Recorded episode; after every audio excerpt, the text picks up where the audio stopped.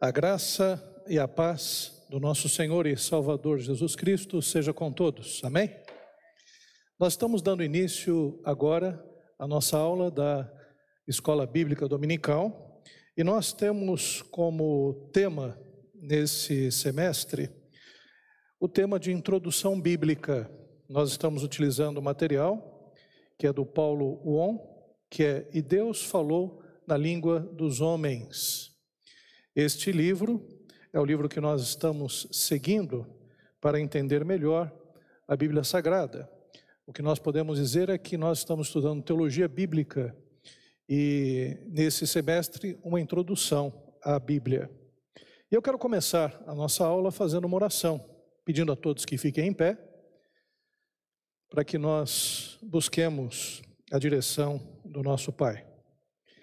Senhor Deus, nós queremos te agradecer pela oportunidade que nós temos nesta manhã de logo cedo, Senhor, aprender um pouco mais acerca da tua palavra. Queremos te agradecer, ó Pai, pelos irmãos que já estão presentes, aqueles irmãos, ó Pai, que estão acompanhando a gente pela internet, que todos, Pai, possam ser abençoados, edificados na tua palavra. E, Pai querido, dá-nos condição de que esta palavra seja não somente ouvida, mas seja assimilada e seja praticada por todos nós. É o nosso desejo. Queremos conhecer cada vez mais a Ti, porque também queremos conhecer também a nós mesmos. Desejamos que o Teu Espírito Santo, Senhor, nos mostre quem de fato somos e que, Senhor, transformação nós precisamos ter através da Tua palavra. Por isso, Senhor, nós nos submetemos a Ti, pedimos perdão pelos nossos pecados, pelas nossas falhas, e pedimos a Ti, Senhor, que Tu estejas trabalhando em nosso coração, não somente nesse período de aula, mas durante todo esse dia, todo esse domingo, que é o domingo do Senhor. É o que nós oramos e agradecemos em nome de Jesus. Amém. Meus queridos irmãos, irmãs, podem sentar. Nós temos a oportunidade, então, de é, estarmos na quarta aula acerca da introdução bíblica. E hoje, especificamente, nós vamos falar sobre a Bíblia, afinal, que livro é esse? O material que nós vamos apresentar os irmãos é, está contido na página 38 até a página 50 desse livro. Aqueles irmãos que ainda não conseguiram comprar o livro, podem conversar com o Rodrigo é, para que vocês possam adquirir. Mas, pastor, já perdi quatro aulas, repeti de ano, não dá mais. Irmão, se tem uma, um curso que nunca se repete, é a escola bíblica, né? porque a gente sempre tem a oportunidade de recomeçar e fazer. E escola bíblica é o tipo do curso que a gente vai fazer a vida toda, né, irmã Celina? Né? Quantos anos de escola bíblica, irmã Celina? Muitos anos, né? Não, não fala, não, senão vai falar qual é a idade, vai ficar meio chato aí. Né? Desculpe né, a forma desajeitada que eu, te, que eu perguntei. Mas o fato é que nós que estamos nos caminhos do Senhor, né, temos por hábito, e a Igreja Batista tem por hábito de é, ter a escola bíblica. É na escola bíblica que a gente aprende mais acerca de Deus e das Escrituras. Meus queridos, quando nós falamos acerca da Bíblia, a Bíblia, até a palavra Bíblia, ela vem de biblos, que é livros, biblioteca. Então a gente pode dizer acerca da Bíblia que a Bíblia é como um livro composto por vários livros. A Bíblia é um livro e, como tal, é uma obra literária. Mas, diferente das obras literárias normais, ela é dividida em capítulos, por exemplo, a Bíblia é dividida em livros, e a divisão é essa que o próprio texto bíblico atesta. Então nós temos aqui, nesta Bíblia, não apenas um livro, nós temos uma coleção de livros. Nós temos 66 livros, 39 livros no Antigo Testamento, a Bíblia judaica, a Bíblia hebraica, e 27 livros no Novo Testamento, livros que foram escritos a partir da igreja. Então são 66 livros. É como se nós entrássemos numa biblioteca ou numa estante que tivesse nela arranjada 66 livros. é que a Bíblia nos engana porque ela é feita no material bem fininho, né? uma folha que é uma folha de seda, né? é, é uma folha daqueles de papel bem, bem, bem, bem fininho. Se fosse um papel normal como desse livro aqui, a Bíblia seria pelo menos três vezes o que está aqui. E também ela está dividida em colunas, numa letrinha muito pequena, né, para que ela possa ser comprimida nesse livro que nós carregamos debaixo do braço, né, alguns utilizam como desodorante, né, é, que nós carregamos agora nos smartphones. Né, mas o que nós precisamos entender é que a Bíblia ela é composta então por 66 livros. E a própria Bíblia fala acerca dessa divisão. É, são livros completos, né? Então, Gênesis, você tem um livro que vai do capítulo 1 ao capítulo 50, falando desde a criação até Josué, é, José, né, o último dos patriarcas. Depois você tem o livro de Êxodo, que fala da história da escravidão do povo de Israel, da história de Moisés, até a saída do povo de Moisés, o estabelecimento da lei do tabernáculo, e assim por diante. Livro por livro, você tem livros completos. O livro de Jó, por exemplo, é um livro que conta a história da vida dele. O livro de Salmos é uma coletânea de salmos que eram cantados pelo povo de Israel. O livro de Mateus conta a história completa de Jesus, desde o nascimento até a sua ressurreição. O Apocalipse é um livro que fala sobre revelação, desde o início da Bíblia, nós temos ali João tendo uma visão, e até é, o capítulo 22, que vai falar sobre os novos céus e nova terra. E a própria Bíblia também mostra que a Bíblia é, é na verdade, uma coletânea de livros. A lei de Moisés, por exemplo, é citada como um bloco. A lei era geralmente, quando se falava a lei de Moisés, eram cinco primeiros livros da Bíblia: o Pentateuco, Gênesis, é, Êxodo, Números, Levíticos, Deuteronômio, ou Levíticos, Números e Deuteronômio.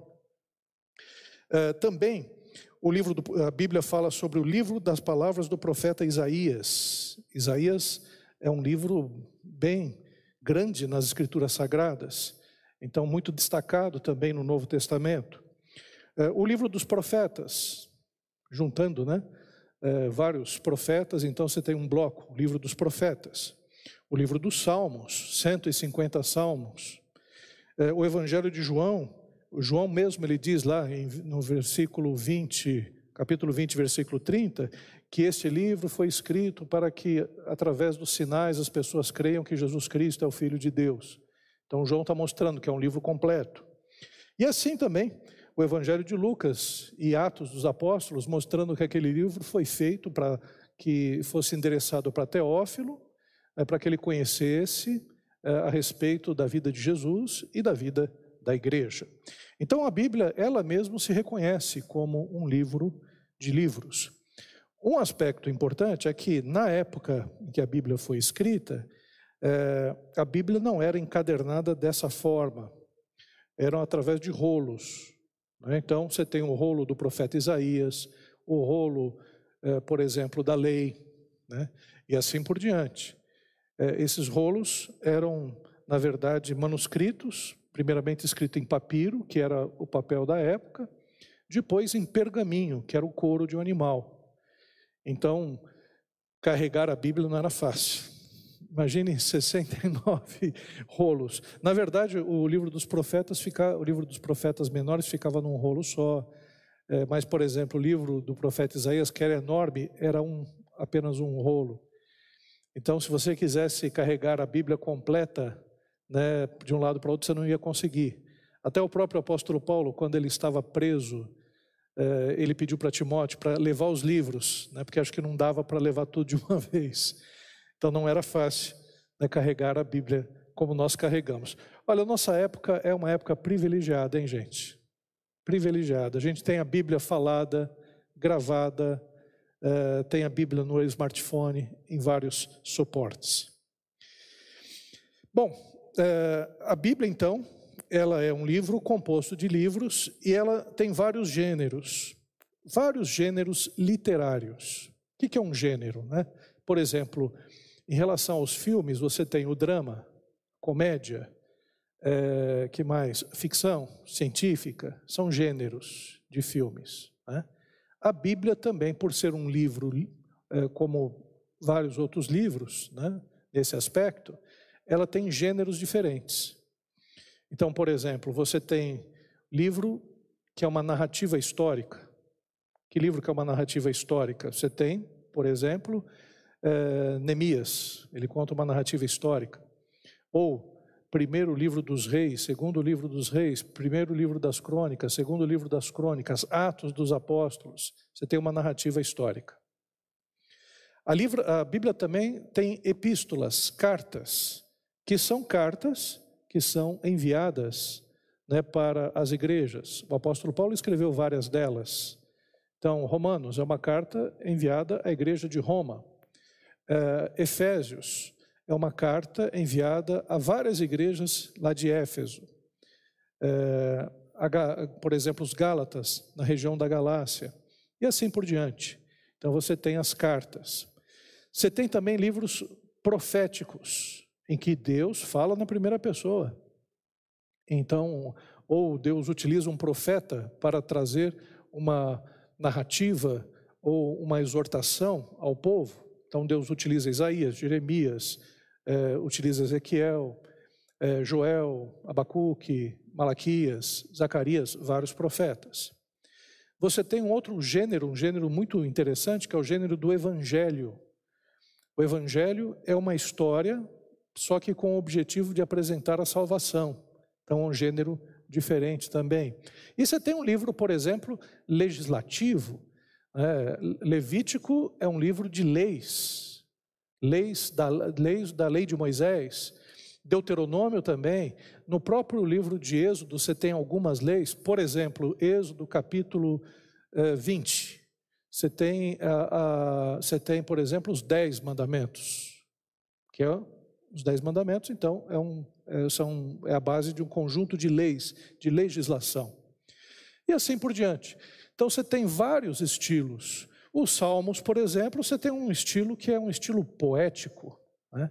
Então, é, a gente precisa, ao ler a Bíblia, entender também esses gêneros que são diferentes.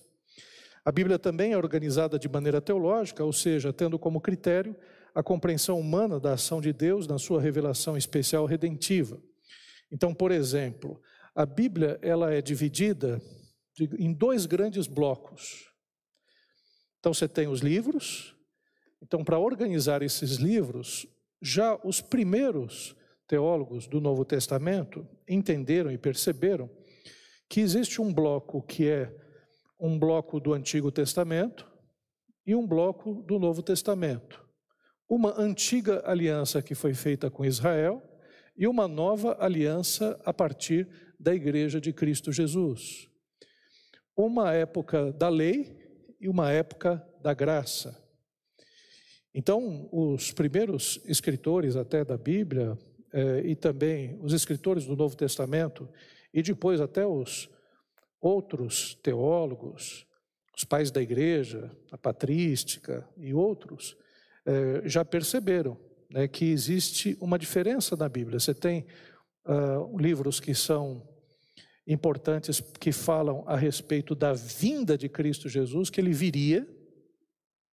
E no Novo Testamento nós temos a vinda de Cristo né, através do Evangelho. E assim também nas epístolas. Então a Bíblia ela foi dividida numa nova aliança e numa antiga aliança, que já tinha sido profetizada por Jeremias, que nos últimos dias né, haveria uma nova aliança, uma aliança que não seria através da lei de pedra, mas uma lei que seria no coração das pessoas. Então, o próprio Jeremias já tinha dito que haveria um novo tempo, uma nova aliança feita por Deus. E é o que nós temos na Bíblia: Antigo Testamento e Novo Testamento o Antigo Testamento de Gênesis até até onde? Malaquias e o Novo Testamento de Mateus até Apocalipse. Né? Então nós temos 39 livros e 27 livros. Outro dia eu, eu vi um grupo que era de um rap evangélico, né? Na, lá no Campo Limpo, só podia ser lá na perifa, né, periferia de São Paulo. E eles lá cantando, e o nome do grupo era é, Calibre 66. era por causa da Bíblia, 66 livros da Bíblia. Aí ele falava que a Bíblia é a arma do crente. Olha só, o pessoal na periferia não é fácil, né, Diocleciano? Até, até no conjunto já é calibre e por aí afora. Né? Mas o Antigo Testamento também é chamado de Bíblia hebraica.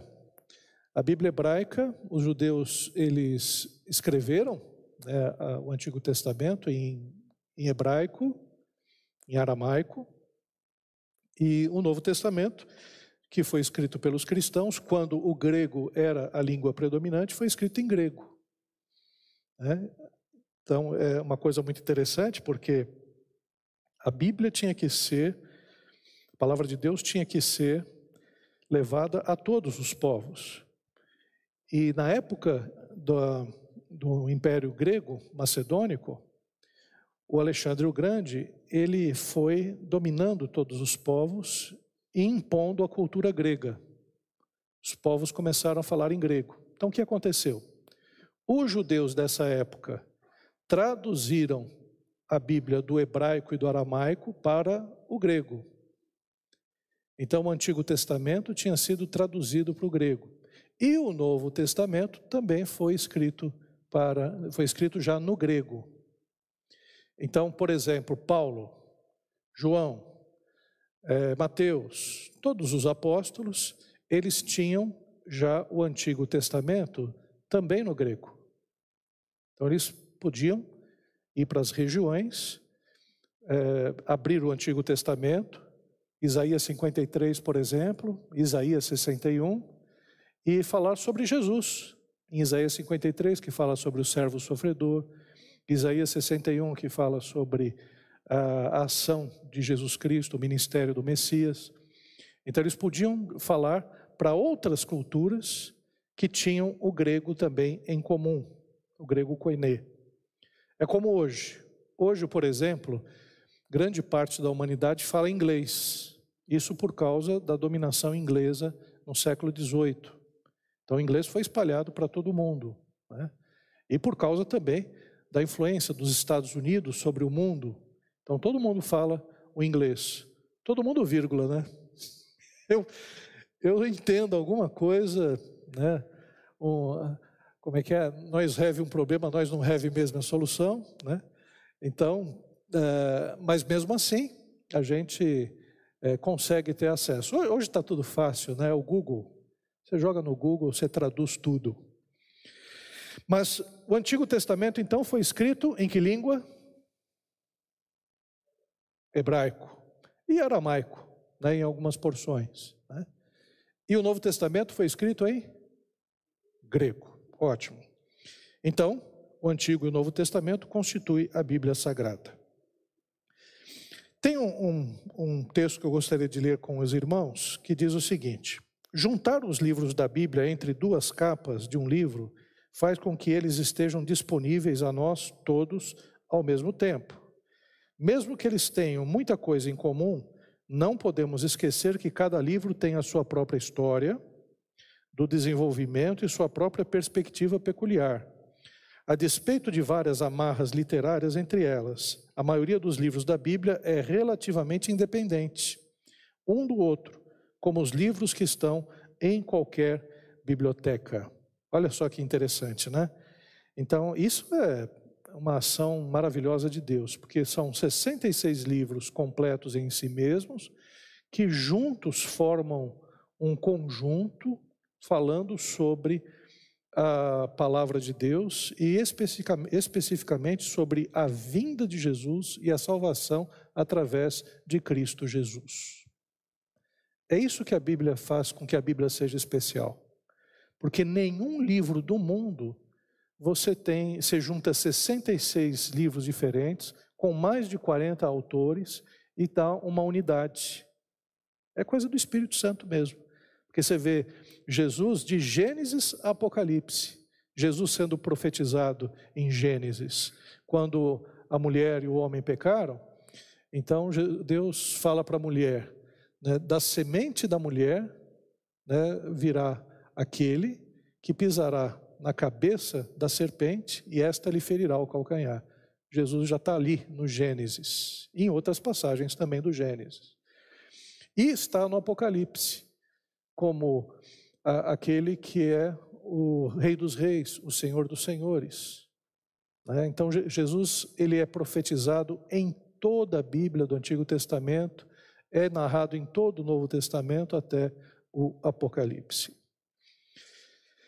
O Antigo Testamento. O discurso oral é a forma predominante por meio da qual Yahvé, o Senhor, se comunicava com o seu povo. Nos estágios iniciais, abundantemente no Pentateuco e em Josué, Yahvé expressava sua vontade através de discurso direto. É isso que podemos ver, por exemplo, na primeira vez em que Deus se dirigiu ao ser humano criado. Então Deus os abençoou e lhes disse: Frutificai, multiplicai-vos, enchei a terra, sujeitai, dominai sobre os peixes do mar, sobre as aves do céu e sobre todo animal que se move sobre a terra. No decorrer do desenvolvimento histórico do Antigo Testamento, Yahvé escolheu para si mensageiros, profetas, que passaram a ter como tarefa principal transmitir fielmente sua vontade a Israel, ou aqueles a quem ele queria se dirigir, por exemplo, aos pagãos. E nesse sentido, Moisés é considerado o mais importante dos profetas. Então, como é que Deus começou a se revelar na Bíblia? Primeiramente, se revelou na, já na criação, né, criando Adão e Eva, né, como nós conhecemos a história. E após o pecado, Evidentemente, o pecado turvou a mente do homem. A gente, por causa do pecado, não entende direito a vontade de Deus. Então, foi necessário que Deus levantasse Abraão, Isaac e Jacó, José, os patriarcas, para falar com eles a respeito de qual, qual era a revelação que ele queria dar ao homem. Mas foi através de Moisés que essa revelação começou a ser escrita. Por quê? Porque uma revelação oral se perde. Então, se eu disser aquilo que eu estou dizendo agora, oralmente, está gravado, claro, mas se não tivesse gravado, ia se perder grande parte. Você gravaria algumas coisas daquilo que eu estou falando. Alguns irmãos aqui só vão gravar que a Bíblia tem Antigo Testamento e Novo Testamento. É, só que vai pegar dessa aula. Né? Com o tempo, a aula vai se diluindo tanto né, que você. Ah, eu, eu acho que eu me lembro daquela aula. O pastor estava vestindo um terno bege, né? É, a igreja é, era um estudo na quinta-feira à noite, e o pastor falou de Antigo Testamento e Novo Testamento, que é o que acontece conosco. A gente não lembra tudo e quando lembra, lembra daquele jeito. É que nem as histórias da infância. Então foi necessário que Deus levantasse Moisés, e não só Moisés, outros profetas que escreveram a Bíblia, porque senão a gente ia perder. A, a questão é que a Bíblia é o registro da palavra de Deus para que a gente possa conferir a palavra de Deus. Aí o sujeito diz: Ah, está na Bíblia que até o 2000 chegará do 2000 não passará. Aí você fala, cadê? Onde está na Bíblia? Está lá, está em Apocalipse, mostra. Aí o sujeito vai lá em Apocalipse, nada, realmente não está não. Isso aí. Ou se não está na Bíblia, Deus escreve certo por linhas tortas. Não está na Bíblia não. Deus abençoa quem cedo madruga. Tem até um texto parecido com esse na Bíblia, acho que em Provérbios, né? Mas é, ou aquele é, o, o, sujeito lá que diz: Ah, tem um versículo ótimo, o pote de tanto que vai a bico, um dia ele fica. Também não está na Bíblia esse negócio. É, seria o cabelo, né? Eu sei bem disso, né? Porque Deus ele conhece todos os fios do nosso cabelo, né? Bom, é, o texto aqui, o autor até faz um destaque dizendo: em Deuteronômio: Em Israel nunca mais se levantou profeta como Moisés, a quem o Senhor conheceu face a face. Então Deus escolheu Moisés de uma forma especial para que ele registrasse os livros da lei. Mas não só Moisés, né? É, Deus também falava aos profetas por meio de discurso direto, e os profetas, por suas vezes, transmitiam a palavra divina ao restante do povo de forma indireta. E essa forma de comunicação indireta ficava clara por exemplo, no comissionamento do profeta Jeremias. Então, é, uma coisa que deve ficar muito clara para a gente: Deus falava diretamente ao seu povo, diretamente através de Moisés, diretamente através dos profetas, que transmitiam também indiretamente ao povo. O que é, por exemplo, falar diretamente? Falar diretamente é o seguinte: Eu sou o teu Deus que tirou da terra do Egito. Então Deus está falando diretamente. Indiretamente, e disse Deus: Eu tirei você do Egito. Isso é indireto. É um discurso direto, é quando Deus fala diretamente. E isso a gente pode ver bastante no texto do, da lei. E indiretamente, é, por exemplo, Zacarias. Eu tive uma visão, né? E ele narra a visão, que é uma visão que Deus deu ao povo. E por aí afora. Então, a, a forma mais característica do profeta expressar a origem divina dos seus oráculos passou a ser a declaração: Assim diz Yahvé, assim diz o Senhor. Então, a palavra de Deus ela tem essa característica que a gente pode chamar de autoritativa. Né? E no Antigo Testamento, só para a gente, é, deixa eu ver aqui, só esse aqui a gente vai passar rapidamente. Então, a Bíblia foi escrita em, em hebraico e aramaico. Na época do domínio grego-macedônico, ela foi então traduzida para o, para o grego, e o Novo Testamento também começou a ser produzido em grego. Vamos passar esse slide.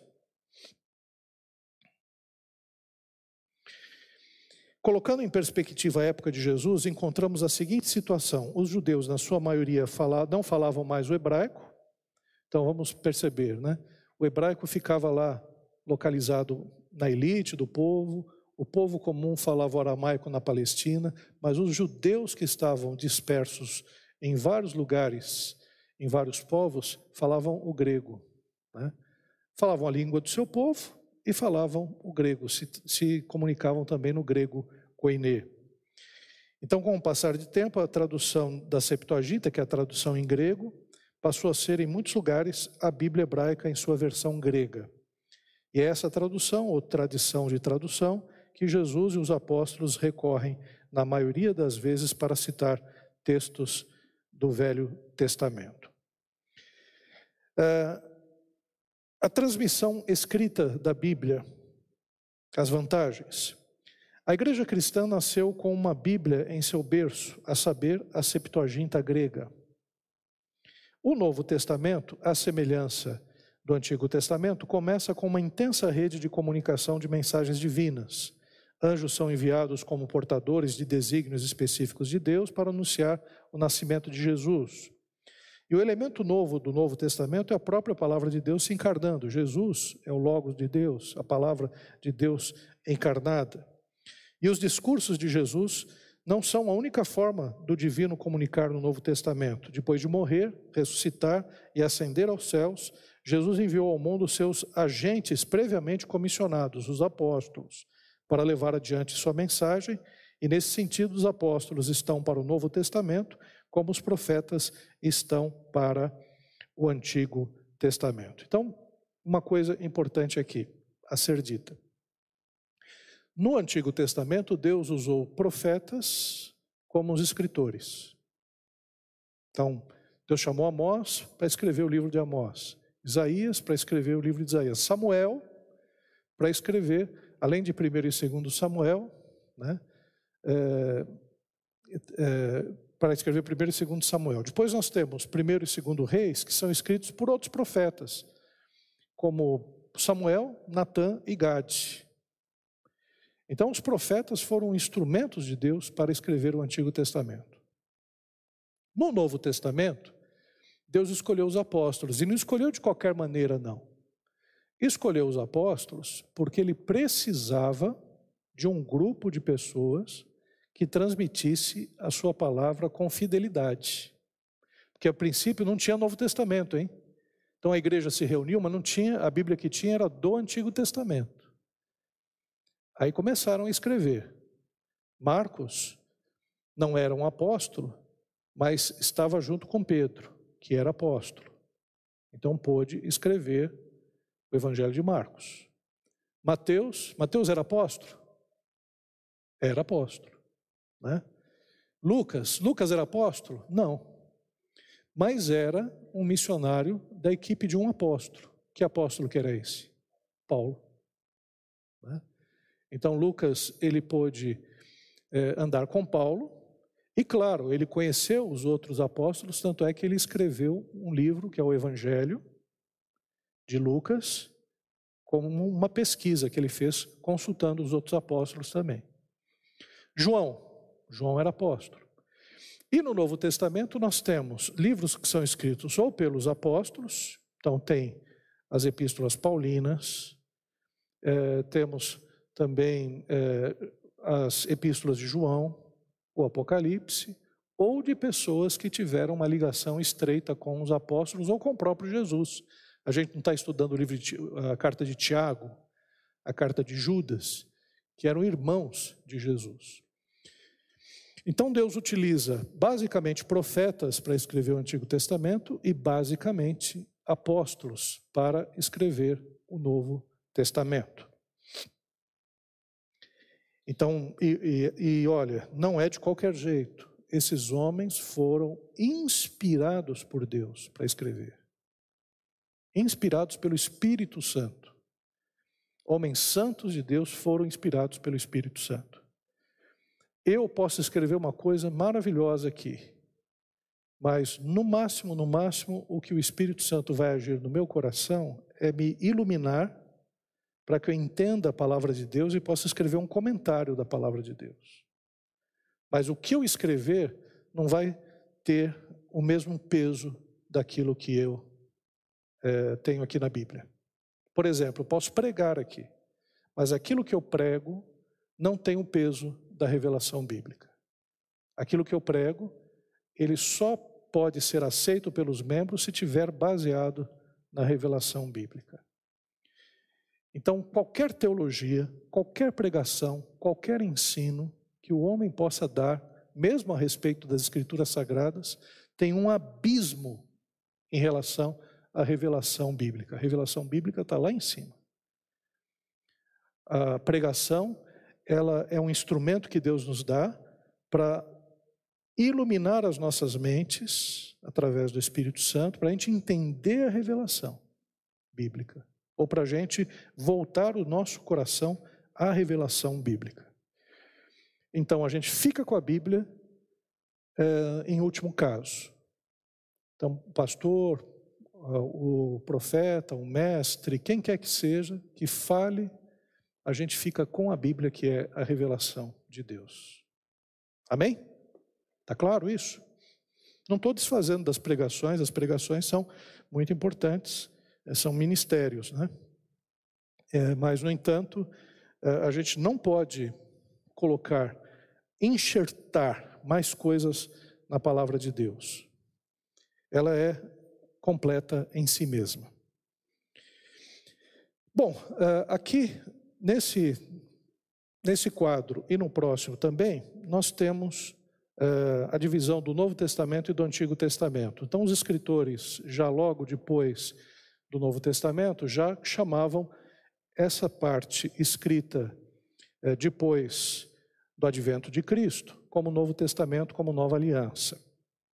E aí nós temos outro aspecto importante aqui na Bíblia, que é a divisão nós temos uma divisão que foi feita posteriormente na Bíblia. Primeiro, a divisão em capítulos. Não era assim, não tinha capítulos na Bíblia. Então você tinha o livro. O livro do profeta Isaías era um rolo que ia mais ou menos dessa parede até aquela parede, em hebraico, depois em grego. Então, esse era o rolo do profeta Isaías. E não tinha nenhum capítulo. Então, imagine Jesus Cristo chegando na sinagoga e abrindo né, naquela parte que diz: O Espírito de Deus está sobre mim. Jesus conhecia muito bem o rolo do profeta Isaías para achar né, é, a passagem que ele queria. A gente não, a gente é mais fácil. Oh, Jesus conhecia a palavra. Jesus, aos 13 anos, discutia com os mestres da lei, hein? Aos 13 anos. Então, Jesus ele se preparou desde muito cedo né, no entendimento das escrituras sagradas. Né? É, então, o que a gente pode perceber? Uh, a pessoa tinha que conhecer muito bem o livro.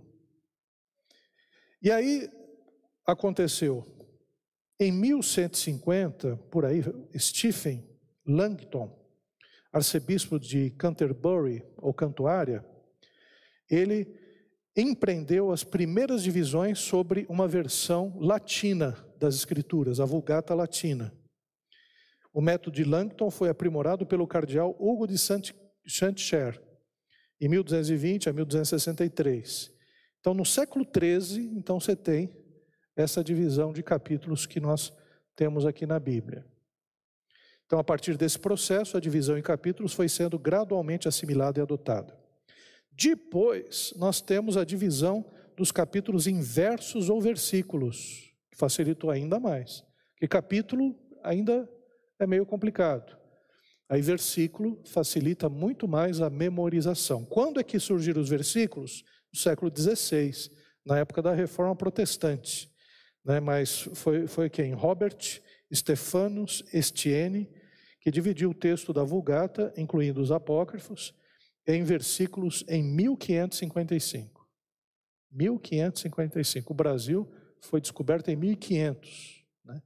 Então foi por volta desse período que a Bíblia já tinha capítulos e versículos. E aqui eu só quero encerrar dizendo o seguinte: a Bíblia é a palavra de Deus.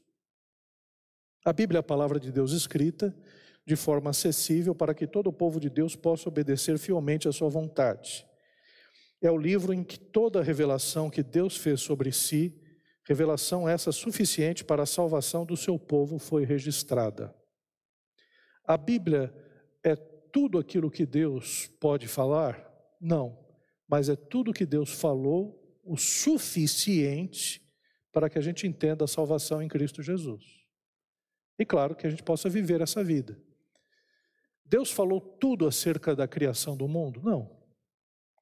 No, em Gênesis capítulo 1, Deus apenas falou no princípio criou Deus, criou Deus os céus e a terra, e a terra foi formada nos seis dias, sétimo dia Deus descansou. Aí você mas e o dinossauro? Deus não quis falar. Ah, e como foi a criação de Andrômeda? Tem vida fora da terra? Não sei. Deus não falou. Por que, que Deus não falou? Porque não interessa a gente saber isso através da Bíblia. A gente pode até usar a ciência se quiser né, entender alguns aspectos. O que a Bíblia se interessa é que a gente conheça a salvação em Cristo Jesus. É esse o principal interesse da Bíblia. Né? Então, a Bíblia não é um livro de mistérios insondáveis à mente humana, mas um livro cuja mensagem é inteligível sem dúvidas, temos muito pontos que não são de fácil entendimento. Também é verdade que temos problema, problemas dentro do texto bíblico sobre os quais nós provavelmente nunca teremos respostas conclusivas e finais. Mas mesmo aplicando a máxima hermenêutica, a escritura interpreta a sua a própria escritura. Então, tem passagens obscuras e difíceis na Bíblia? Tem. Tem algumas coisas que teólogos ficam discutindo? Tem. Por exemplo, Apocalipse é um livro que não é fácil, não.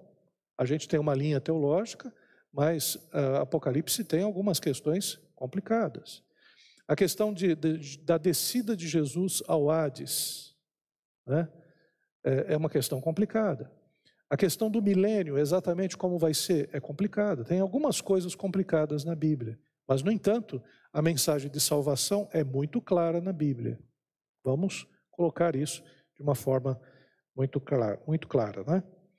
A Bíblia é a palavra de Deus em linguagem humana, diz Herman Bavinck. E a Bíblia é uma diversidade de escritos pertencentes aos mais variados gêneros literários que apresentam, tal qual um teatro, uma única e coerente história. Conforme Bartolomeu e Gorin, a Bíblia certamente é uma única história que se desenrola, mas a história de quem? Uma história que envolve quais personagens? Uma história que acontece em que ambiente, em que tempo? Essas são as perguntas básicas que a gente vai responder durante o curso. Fim da aula, Deus abençoe a todos. Deixa eu ver aqui quantos minutos a gente tem. Nós temos cinco minutos. Perguntas. Pessoal da internet aí, tem pergunta? Vamos lá. Ou comentários, pode haver comentários também. Pastor, eu guardei da aula de hoje a Bíblia dividida entre Novo Testamento e Antigo Testamento. Tá bom. Tá bom. Tá bom. Mas você vai ter tempo ainda para guardar outras coisas. Oi? Não tem dinossauro na Bíblia. Não, a Bíblia não fala sobre dinossauro. Né? Tem gente que encontrou dinossauro, tá, por exemplo, quando Jó fala sobre o Leviatã e o Behemoth, alguns aqui falam, ah, isso aqui é dinossauro. Deus criou, a, mais, a nossa tradução fala em crocodilo e, e hipopótamo, né? Mas alguns pegam lá no texto hebraico e dizem, ah, não, isso aqui não parece um crocodilo, não, isso aqui parece mais um dragão, né? Parece o Godzilla, né? Tem um pessoal meio doido também, né, que faz umas interpretações. O Behemoth, que é o, é, na verdade, o, é, a gente traduz como hipopótamo, né?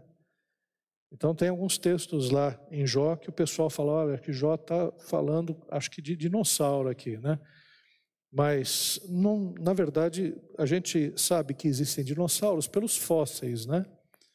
Você não pode negar um osso, gente. Um osso tem uma cabeça, cabeça não, vai, coloca um, um pé desse tamanho, você já, opa, esse animal aqui era grandinho, né? Então, você não pode negar que exista um animal grande, um dinossauro. Tem, teve, né? numa época que a gente não sabe. Né? Aliás, tem até animais que foram extintos, né? que foram descobertos depois. O mamute. O mamute tem um mamute congelado inteirinho. Essa aí já era da época do gelo, né? O homem já existia, né? Na época do gelo. Os dinossauros, acredita-se que foram criados antes do homem, existiram antes do homem. Mas o mamute, o tigre dente de sabre, aquela preguiça também, aquela, aquele desenho da era do gelo, né? Já existia. Aqueles animais, e alguns existem. A preguiça existe até hoje. Você vê que vale a pena se fazer as coisas devagar. Porque o tigre dente de sabre já era, o mamute já era, mas a preguiça continua até hoje, né? A preguiça era um bicho enorme, tinha um pregui... encontraram uma preguiça que era maior do que um homem, né? Ossos de preguiça, né? Mas é isso aí. Né? Se vocês guardaram né, que a Bíblia ela foi escrita em hebraico, no, em aramaico no Antigo Testamento, em grego no Novo, que a divisão em capítulos foi no século 13, 12, 13, e a divisão em versículos no século 16. Tá bom. E quantos livros tem a Bíblia mesmo? 66. Quantos no Antigo Testamento? 39, né? 30 e poucos, pastor. Não, 39. Vamos fazer a coisa direito. 39. E no Novo? 27. Né? Lembra do. Lembra Lembra do calibre 66, do, do grupo calibre 66, que vocês vão lembrar de quantos livros tem na Bíblia. Vamos orar. Pai querido, nós queremos te agradecer por essa aula, te agradecer por esse momento tão precioso que aqui nos reunimos.